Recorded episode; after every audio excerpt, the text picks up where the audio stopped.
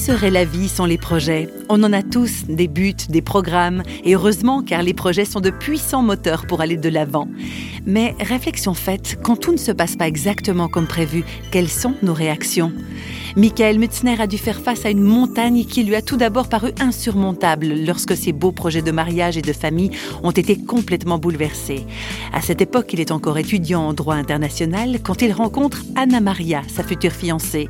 On écoute le témoignage d'un jeune homme qui a choisi la confiance malgré tout, la confiance en Dieu. Michael Mutzner trois mois après euh, le début de notre relation, surgissent euh, des maux de dos pour Anna Maria de plus en plus forts sans qu'on arrive à trouver tout de suite une explication.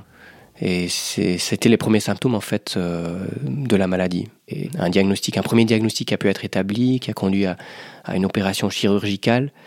Mais on se rend compte assez rapidement que ces douleurs au dos, elles, elles disparaissent pas en fait après cette première opération. Et, finalement, euh, il y a un deuxième diagnostic qui va tomber un petit peu plus tard, qui lui sera encore euh, sera plus terrible puisque là on apprend que, que cette maladie, qui est en fait un cancer, euh, est plus étendue que ce qu'on croyait. Ils n'avaient pas pensé à, à regarder aussi loin parce qu'ils s'attendaient pas à ça, quoi, les médecins. Et, et, là on réalise que donc finalement quelques semaines après la première intervention, qu'il va en falloir une deuxième et qu'il va falloir passer par les traitements lourds, chimio, radio, thérapie, etc. etc. Et, là, on se rend compte que, bah, qu'en tout cas, les mois, les années à venir ne seront pas tout à fait comme, comme on avait prévu. quoi.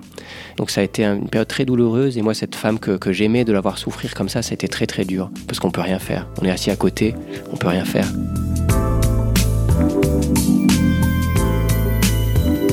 Me souviens que le, jour où j'ai réalisé qu'en fait elle allait mourir de, ce cancer, euh, j'étais allongé par terre. C'est la seule position qui convenait à ce que je ressentais à ce moment-là. J'étais par terre, quoi. Mais en même temps, paradoxalement, c'était un des temps de, ma vie les plus intenses dans la relation qu'on a vécue euh, avec Anna Maria. Intense avec Dieu aussi, parce que j'ai vu à quel point il nous a portés dans ce temps. Et je dirais intense pour moi aussi, parce que pour moi, une de mes grandes questions existentielles, c'est de savoir euh, est-ce que je sers à quelque chose? Est-ce que ma vie a un sens? Et là, c'était un des temps où ma vie a a plus fait sens parce que j'ai compris que Dieu m'avait placé à côté d'Anna Maria, que c'était pas un hasard. Dans son timing, c'était prévu que je sois là pour l'accompagner pendant la dernière année de sa vie. Et ça m'a beaucoup touché. Je me suis dit qu'il me fasse confiance pour accompagner cette femme extraordinaire, que ce soit moi qui l'ai donné ce rôle-là, en fait, ça m'a beaucoup touché.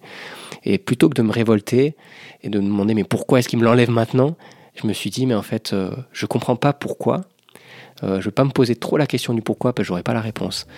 Mais ce que je vois, c'est que Dieu est là dans son amour. Et je ne vais pas douter de son amour dans cette situation parce que si, si je crois dans son amour, en fait, c'est là que je réalise à voir à quel point son amour est présent.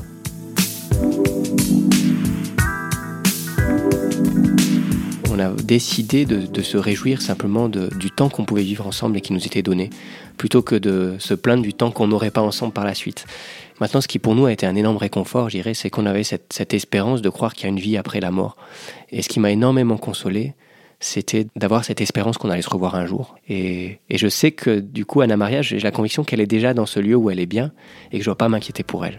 D'ailleurs, le, dernier livre qu'on a lu ensemble avec Anna Maria, c'était un livre qui, qui s'appelle Heaven, Ciel, parce que justement, on a décidé du coup de, de se concentrer sur cette espérance. Sans rien ajouter d'autre pour aujourd'hui, je vous laisse tout simplement devant cette fenêtre ouverte sur le ciel.